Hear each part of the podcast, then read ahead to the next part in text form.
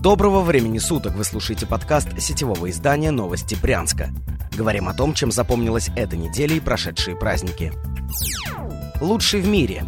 Брянский лыжник Александр Большунов во время новогодних праздников участвовал в многодневной лыжной гонке «Тур де Ски». В престижных соревнованиях было семь этапов. В последних трех брянец неизменно приходил третьим. Его главный противник, норвежец Йоханнес Клебо, лидировал в общем зачете перед финальным этапом. На нем иностранец даже не сумел войти в десятку, а Большунов пришел третьим. Таким образом, Брянец завоевал первое место в общем зачете. Многодневная гонка стала первой крупной победой 23-летнего Брянца. До этого он по четыре раза брал серебро на Олимпиаде и чемпионате мира. Сейчас Большунов – лидер общего зачета Кубка мира. Это значит, что на данный момент уроженец Брянской области – лучший лыжник планеты. Благодаря медалям Тур де Ски Большунов за 2019 и начало 2020 года заработал неплохие призовые 88 тысяч долларов. В этом показателе он уступает лишь норвежцу Клебо. Молчание ягнят. Представители власти дольше недели не могут прокомментировать ранение главного медика Брянщины Андрея Бардукова. Директор регионального департамента здравоохранения перед Новым годом отправился на охоту, где произошел несчастный случай. Источники издания «Брянский ворчун» сообщали, что чиновник сам себе прострелил бедро, либо его подстрелил другой влиятельный человек. По данным издания, ранение оказалось серьезным. Представители власти пообещали журналистам, что опубликуют комментарий Бардукова аж 3 января. В правоохранительных органах тоже ничего не сказали. В итоге официальных заявлений о ранении чиновника не поступало до сих пор. Новости Брянска пытались дозвониться до Бардукова, его телефон выключен как минимум в течение недели. Другое региональное издание, ссылаясь на собеседников в правительстве Брянской области, заявляло, что в действительности Бардуков упал и напоролся на деревянный штырь. С чем связано молчание властей, неизвестно. Создается впечатление, что чиновники намеренно скрывают подробности инцидента и надеются, что его просто забудут. Впереди Европы всей. В начале года губернатор области Александр Богомаз сделал громкое заявление. По его словам, брянские сельхозпредприятия технологически превосходят европейские. Конкретно речь шла о тепличном комбинате в Журиничах. Богомаз уверен, что суперсовременное предприятие, которое он посещал, лучше, чем аналоги на Западе. Он отметил, что в Европе современные сельхозпроизводства – это довольно редкое явление.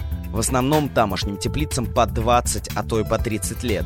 Также глава региона высказался о кредитной ставке, выдаваемой таким предприятиям.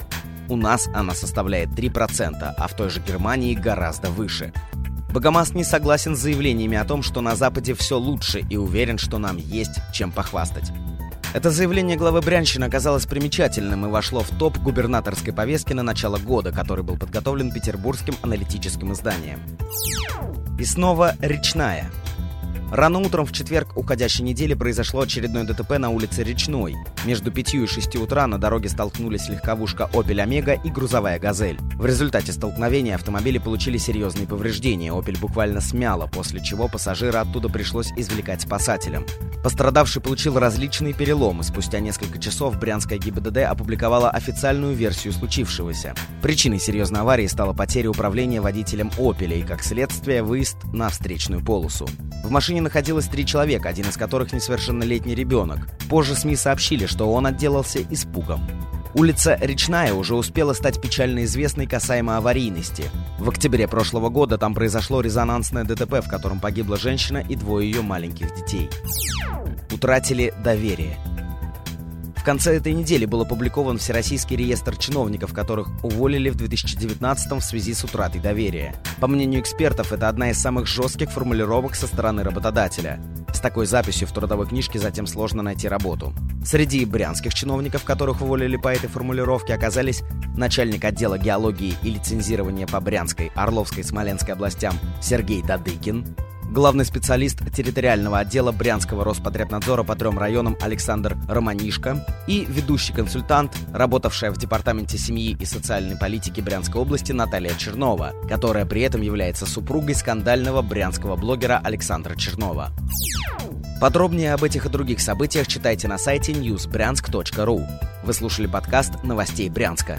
Будем жить, будут новости.